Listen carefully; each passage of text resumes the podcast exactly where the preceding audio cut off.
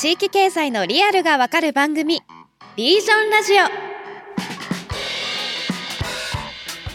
それでは本日も参りましょう。前回に引き続き日本にデザイン思考を広めたイノベーションの研究者であり現在は公民連携シンクドゥタンクを経営している田村博さんをゲストにお迎えしています。田村さん中編もよろしくお願いします。よろしくお願いします。えー、田村さん前回は、まあ、なんで地域でコンビニ連携が必要なのかといった話を主に伺っていったんですけれども、うん、まあ、今回はそんな田村さんが現在取り組んでいる具体的なプロジェクトについてそれとその市民発イノベーションっていうキーワードについて、えー、詳しく伺っていきたいというふうに思います。はい今田村さんあれですよね鹿児島県のその薩摩川内市でのサーキュラー都市化のプロジェクトに、はい、えー、注力されているんですよね。はい、そうなんです。はい、ちょっとぜひこのプロジェクトについて具体的に教えてください。そうですね。ちょっとまあ、あの、市民発イノベーションという言葉が、まあ、あんまりこなれていない言葉なので、そこを最初に少しだけお話しした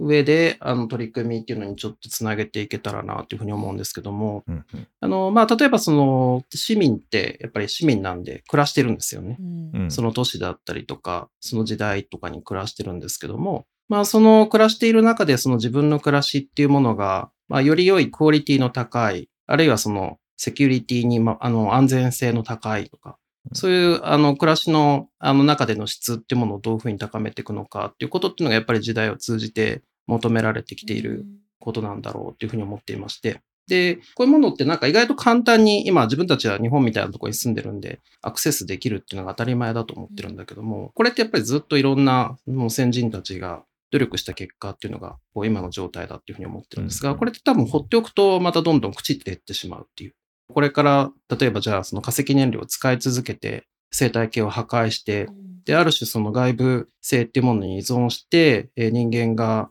豊かな暮らしを享受するっていうものっていうのは結構難しくなってるっていう時代にいる中で、じゃあそれで循環だとか、脱炭素だとかって話になってくるんですけど、うん、で、この時に多分そのみんな基本的には我慢するのとか、なんか暮らしがこうグレードダウンするのとか嫌だなっていうふうに思うと思うんですよね。うん、それで多分だからその時に多分考え方だったりとか、行動だったりとか、あるいはその価値観だったりとかっていうのを変えていくっていうことっていうのが大事になってくるかなっていうふうに思っていまして、うん、多分自分たちの暮らしにおいて自分たちが良いと思っているものっていうものを、それを考える基準っていうものをどういうふうに変えつつ、その自分たちの環境を整えていくのかっていうことっていうのが、まあ、同時並行で起こっていくっていうことっていうのが市民において多分やらなければいけないことになってくるのかなっていうふうに思ってるんですね。で、例えばまあど、どうでもいい話なんですけど、今までコンビニで無料であの袋がもらえたものっていうのが、それお金払わないともらえなくなるっていうような話っていうのがあって、で、まあ、考え方によっては、なんかすごい不便になったっていうふうに考える方もいるでしょうし、うん、まあ、場合によっては、あの、無駄なものを、えー、もらわなくて済むようになって、まあ、自分にとってはそっちの方が、なんかすっきりして良い暮らしっていうふうに思う場合もあるでしょうし、うん、なんかその多分考え方によって、そういう制度だったりサービスだったりとかに対するあの見方っていうのがすごい変わってくると思うんですよね。うん、なので、まあ、あの基本的に市民発っていうのはどういう意味で言ってるのかというと、市民においての価値観っていうものが、どういうふうに、あの、良い、例えばその社会だったりとか環境だったりに対して、良い方向に向かっていくのかっていうことっていうのを、それを発明していくってことなのかなっていうふうに思ってます。うんちょっとまあ、なんかすごい分かりづらいこと言ってますよね。いや、でもなんか、なんか今まで、あの、前回、前編で話してた、その、僕らの考え方が変わっていかなきゃいけないよねとか、その、公益の感覚変わっていかなきゃいけないよねっていう、その、なんか、すげえビジネスっぽい言い方すると、その市場創出みたいなもの。はい。をやると同時に、そのプロダクト開発もやるみたいなことなのかなっていうふうに、ちょっと今、理解をしました。あ、そうですね。あの、そんな感じです。なんか、市場というよりどっちかというと価値観開発みたいな感じかもしれないです。で、その価値観を作っていって、で、価値観にはまるような、なんかものを作るっていうのでもいいでしょうし、なんかその社会的な仕組みを作るとかっていうのでもいいと思うんですけども、なんかそれが行ったり来たりしながらできていくっていうようなことっていうのが、あの、市民が関わりながらイノベーションが起こっていくってことかなと思います。なんか、そもそもその田村さんってイノベーションを定義されてるじゃないですか。イノベーションって何ぞやっていう。なんか、はいはいはい、僕らもつい、なんか困るとイノベーションって書いちゃうんですよ。はい。なんか 企画考えるとき、田村さん、バチッとご自身の定義があるんですけど、まずそれちょっと聞かせてもらっていいですか？そうですね。基本的にやっぱりイノベーションって人のためのものなので、人の行動とか習慣とか価値観が変わることによって、より良い未来っていうものを起こすっていうことがイノベーションであるっていう。行動とか価値観を変えることがイノベーションそうです。それが変わるような仕組みだったりとか、それが変わるようなロジックだったりとかっていうのがイノベーションってことかなというふうに思いますね。そうかそうか。じゃあ、プロダクトがイノベーティブなのではなくて、その結果がイノベーションを起こすっていうこと、そうですね。まさにそういうことだと思います。その上で、じゃあ今その市民発イノベーションのプロジェクトとして、薩摩で循環都市を作ってる。うん、はい。あの、なので結構循環経済都市、サーキュラーシティっていうものを作っていこうっていう話の時に、まあついついじゃあその循環型の産業をどういうふうに作っていくのかみたいなところから話が始まるんですけども、じゃあそのプラスチックリサイクルをどういうふうに進めていくのかっていうその仕組み作りを先に考えましょう。で、それを産業化して、で、この町が、まあ、あの、外貨というか稼ぎを満たすような、あの、ことっていうのができるようにしましょうっていうようなことっていうのが、割とまあ、行政先行だと起こると思うんですけども、まあ、同時にじゃあ、その、そこの循環を支える人たちって誰なんだろうっていうことっていうのがあるんですよ。うん、で、例えばじゃあ今まで全部燃えるゴミで出してたものっていうのは、これは資源です。資源なので洗って乾かして出しましょうみたいなことっていうのが、市民がやるっていう時に、なんか市民の人たちがそれを進んでできるのかどうかっていうところっていうのが結構ポイントになってくる。めんどくさいが先に立ちそうですもんね。いや、もうめちゃくちゃめんどくさいと思うんですよね。うんうん、だけど、なんかこのサーキュラーっていうものを考えていくときに、その産業は産業、市民は市民みたいに分けて考えることができないっていうところが一つのポイントだと思っていて。うん、で、じゃあその市民が関わりながら、あの自分たちで良い未来を作っていくっていうために、例えばその環境に配慮した、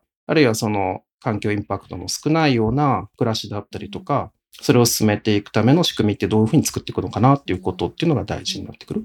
そもそもそのサーキュラーっていうのを地域とか町とかにじゃあインストールしようっていう時にその仕組みだけあっても住民がそこに幸福とか納得がなかったらそれは回んないよねみたいなことなんですかね。いや、本当にそう思うんですよね。で結構だから、あの、いろいろそこの先進的な地域っていうのも今まで見てきていて、うん、まあ、日本だと徳島県の上勝町だったりとか、うん、鹿児島県の大崎町なんかが、あの資源循環のリーダー的な存在として有名だったりしますけど。100%近くリサイクルみたいなことを、そうですね。85%ぐらいだったかな。うんうん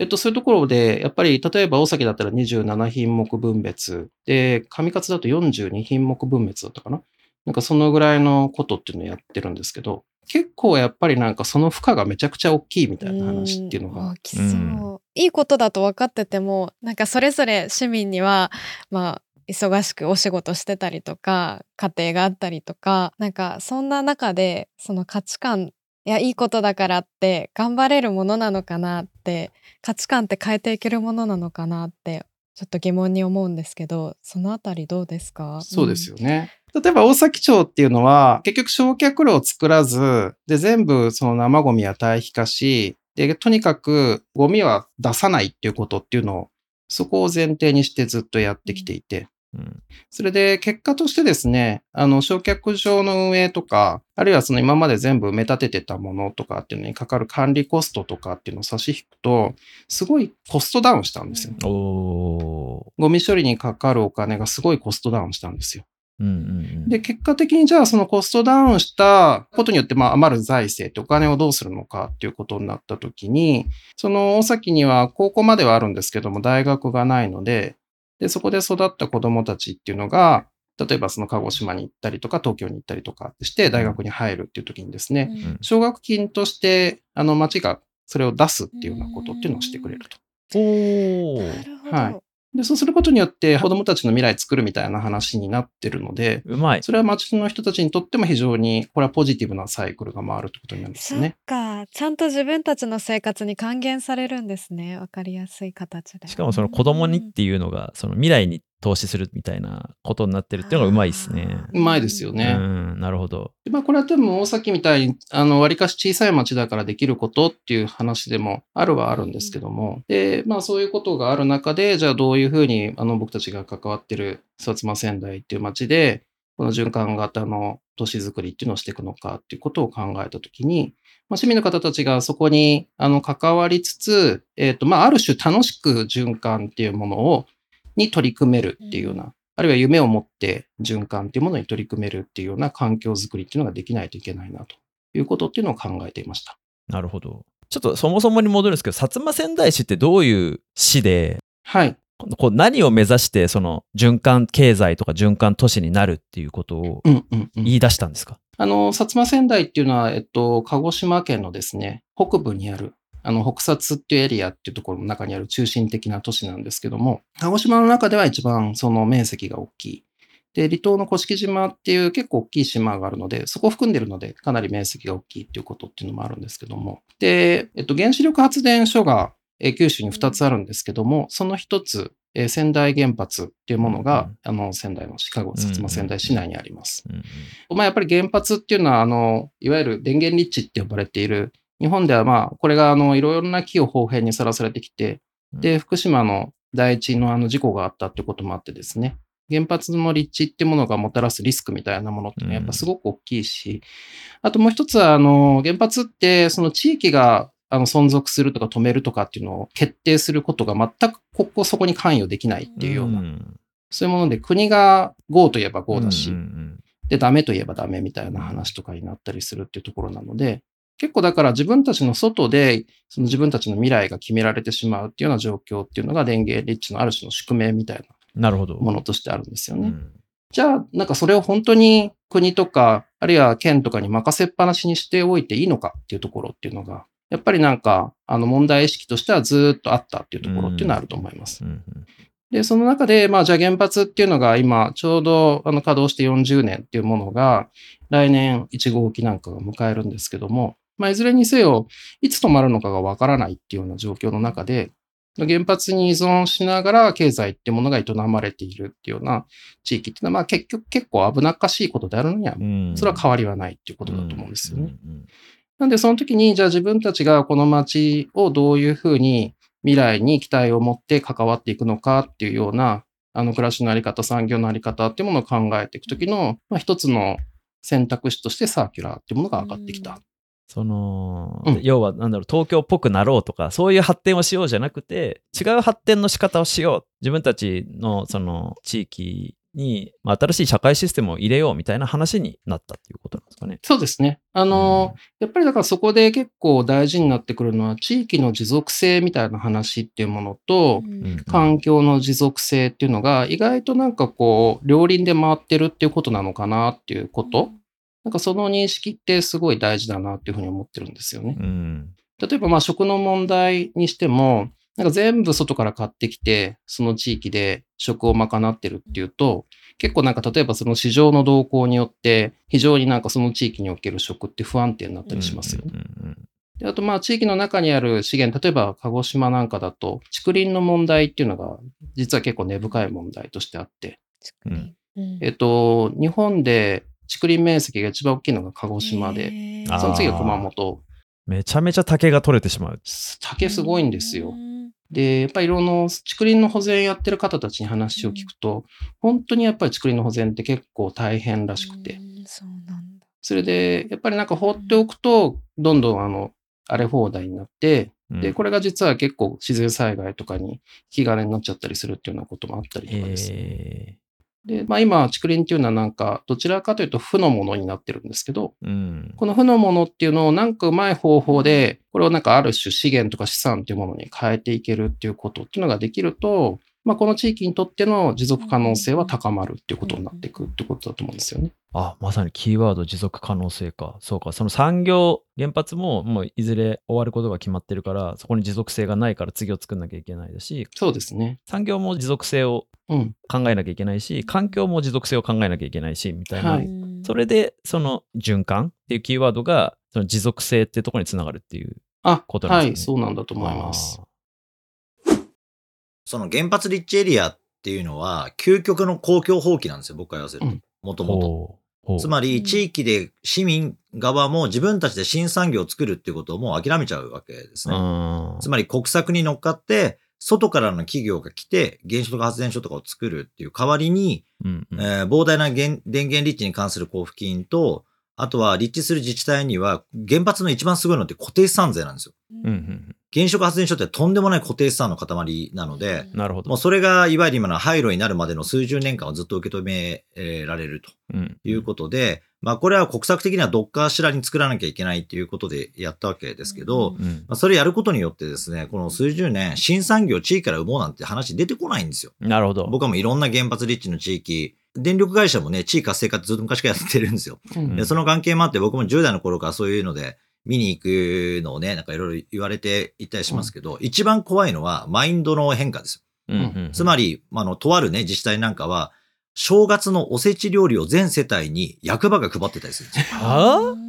そういう時代もあるんです。お金の使い道がおかしいですね、それ。いやいや、だからその非常に少ない人口に対して膨大なお金が産業もないのに生み出されるっていうなるほど構造になるわけですよね。なるほど。らそうすると、若いうちは地域の外に出るけど、死ぬなら地元に戻ってきた方がハッピーだっていうようなことを言われたりすることとか起きたりするんですね。うんでも本来それは自分たちで地域の産業を作り、自分たちで経済をしっかり回した上で、うん。そこからの余剰を持って自分たちでどう止めるものと貧しきものを分配しながらみんなでやっていこうかっていう全体社会観っていうものを大人が考えなきゃいけないんですけど、うん。大人が幼稚化するんですよ、ある意味において。うん。だから要はもうあの仕事もなんとなくその関連やっておけばいいよねとか、でもそこのお金の流れってほぼほぼその大きな原発関係の工事であったりとか、そこに来る人たちが泊まってくれるようなビジネス旅館とかやってるだけでもそれなりに儲かるとか、うん。だからあんまりそこになんだろうな、意識とか、あの、社会全体感を考えるみたいなことを考えなくなっちゃうんですよ。うん。だから言えばお金は出てくるし、電力会社に無心すれば何でも作ってくれる。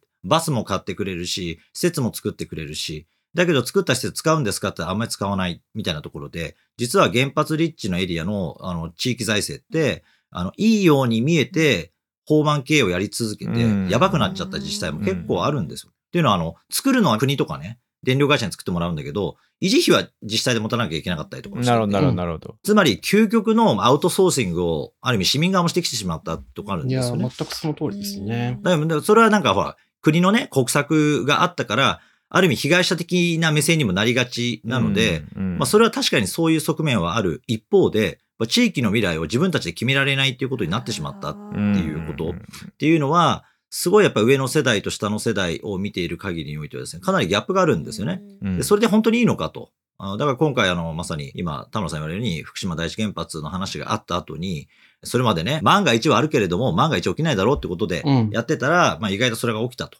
で、起きて、今なんでそういう話が出やすくなってるかっていうと、いわゆるね、あの、創業してないので、原発が。だからもともとずっと創業してる時には、メンテナンスとかいろんな人たちが来てくれる、そういう外部の継続的な支出っていうのがなくなっちゃってるんですよね。なるほど。なので、まあ、ある意味でようやく、あ、未来をそういうことは考えないでいけるっていうことではなくてですね、自分たちの街はやっぱり自分たちで考えなきゃいけないよねっていうことを、若い人たちは結構前から言ってるんですよ。結構前から言ってんだけど、あまりにも膨大なそういうお金の仕組みがあるんで、上の政治家もそうだし、まあ正直各団体とか企業の社長とかは言ってもね、いやお前そんなこと言ってるけどさ、めんどくさいこと言わないでね、あの、よろしくやっとけみたいな話だったんですよ、結局。それがようやく、あ、そのよろしくはできないっていうことも起こるんだってことが、うん、こうやって明確になったことによってですね、数十年、ある意味では堕落してきたみたいな構造がですね、いや、それはちゃんと直接見なきゃいけないってことに、かなり振り子がぐわっと触れてですね、真剣にそういう話ができるようになってきてるっていうのは、他の原発立地のエリアを見てても大きな変化だと思いますね。うんなるほど。本当にそうですね。昔とは全然違う。20年ぐらいも僕は地域、そういうところに行った時には、まあ、いくらね、稼ぎましょうとか自分たちで補助金もらわずにやりましょうなんて言ったって、いや、女めんどくさいことやってられるかみたいな話を何ぼでも言われましたもん。えーなるほど。うんだから、まあそういうことがね、さっきの本当、田村さんように、100年、200年の単位で見て、本当に続きますみたいな話っていうことを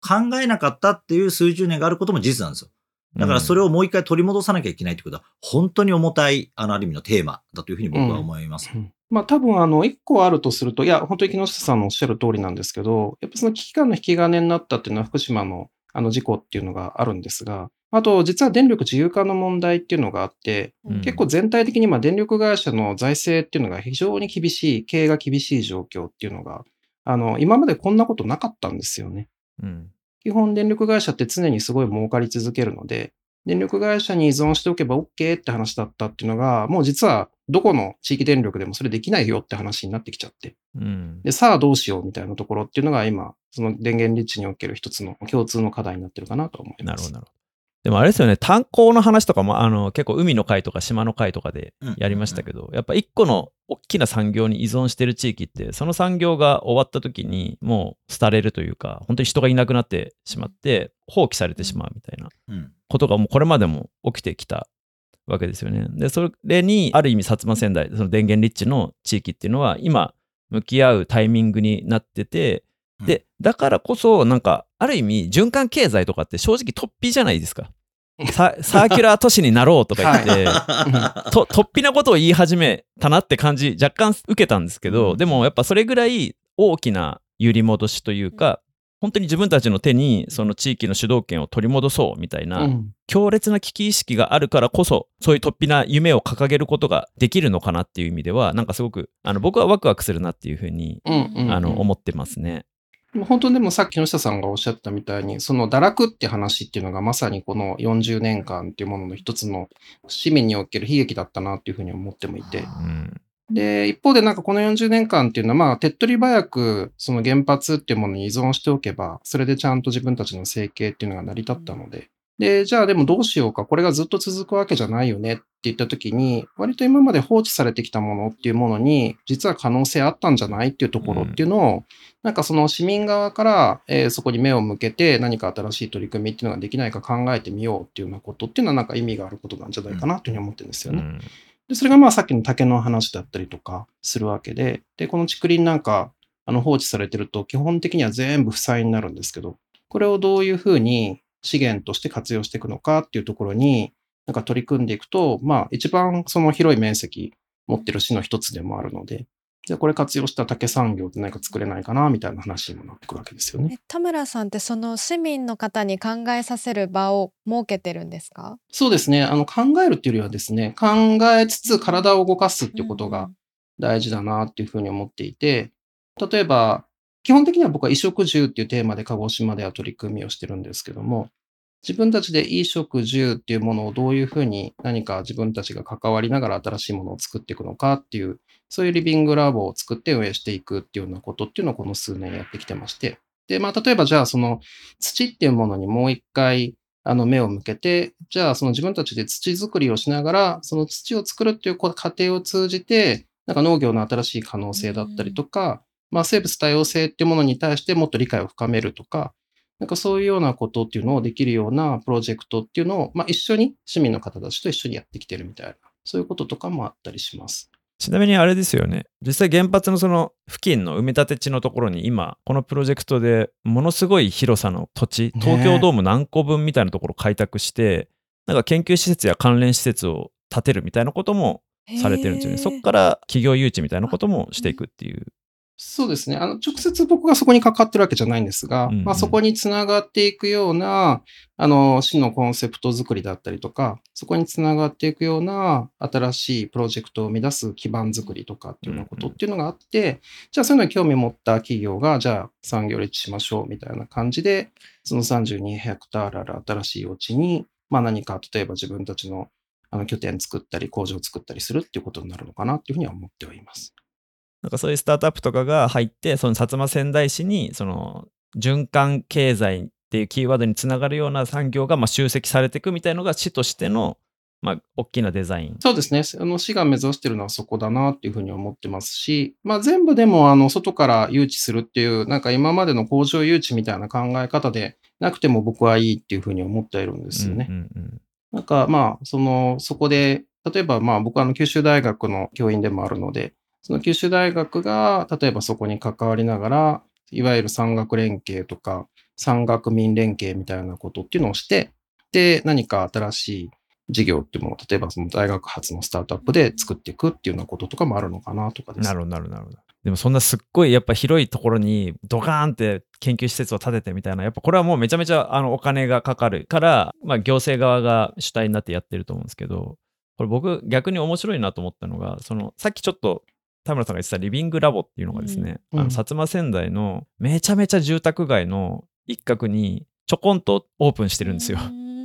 で、そこに、あの、まあ、市民の人が全然普通に入れるみたいになってて、あの、結構遠いんですよ。その埋め立て地の研究施設とか作るようなエリアから、うん結構離れた全然普通の街中なんですよね。その、あの、リビングラボを田村さんのところのリパブリックさんが自腹で作ってるらしくて、んあ、なんか、お、超正しい公民連携って思ったんですよ。すいません。変、変なところで感心して恐縮なんですけど。なんかやっぱそれは、そうじゃなきゃダメだったんですか？まあ、自治体の下請けにコンサルとして入ってしまうと、基本的に金の切れ目が円の切れ目になるっていうことっていうのがあると思うんですよね。で、僕たちは基本的にシンクもするし、ドゥもするっていうところっていうのが自分たちのなんかその存在価値だっていうふうに思っているので、なんかその地域の中にある種、あの主体的に関わりながら、自分たちがあの地域の可能性を探求して、どちらかというと、その行政と市民っていうのがあるとしたら、市民サイドに立ちながら変化を起こしていくプレイヤーとして関わる。っていうスタンスっていうのを基本的に維持していくっていうのを、そこはやっぱ結構大切にしてるかなというふうには思っております。うーん、なるほど、なるあんまりフューチャーコモンズの話してないような気もしますけど、ほ こんな感じでいいんですかね。すいません。こう後半でそこははい触れていく感じですかね。でもちょっとあれですね、薩摩フューチャーコモンズは一回ちょっと視聴者の人にもググってもらいたいですね。動画がああるから、そうですね2、3分でなんだかわかるっていう動画があるんで、一旦ちょっとそれは別途皆さん見てくださいね。後編聞くまでの3日間でこれは。最後動画見てください。まあでもね、まあまあそうそう。でもその方がわかる、それを分かって聞いた方がより分かりやすいんじゃないですか。そうですね。それでは中編はここまでとなります。次回もまた田村さんにお話をお伺いしていきます。おしまいに田村さんから告知があります。今度の4月の21日金曜日から23日日曜日までの3日間、えー、薩摩会議2023というものがですね、鹿児島のいわゆる地域企業のリーダーたちが集まっている NPO があるんですけども、でそこの NPO が主催して開催されます。今、あの鹿児島はなんか非常にあの僕から見ると暑いというか、なんかこういろんなものが盛り上がってる場所で、特にその自分たちの未来を自分たちの手で作っていくっていうようなことっていうのを意思を持ってやってる人たちが集まって活動を始めている場合になっていましてでその一端っていうのを見るのにすごくいい場所じゃないかなっていういい機会じゃないかなと思ってますのでぜひ、えー、薩摩会議2023と検索していただけたらと思っています。はい皆さんぜひエントリーしてみてください。本日は田村さんありがとうございました。ありがとうございました。え番組からもお知らせです。番組へのご意見ご感想をお待ちしています。ぜひハッシュタグリージョンラジオでツイートいただけると嬉しいですまた番組出演者への質問取り扱ってほしいテーマなども募集しています。概要欄にあるアンケートフォームから投稿してください。それではまた次回の放送でお会いしましょう。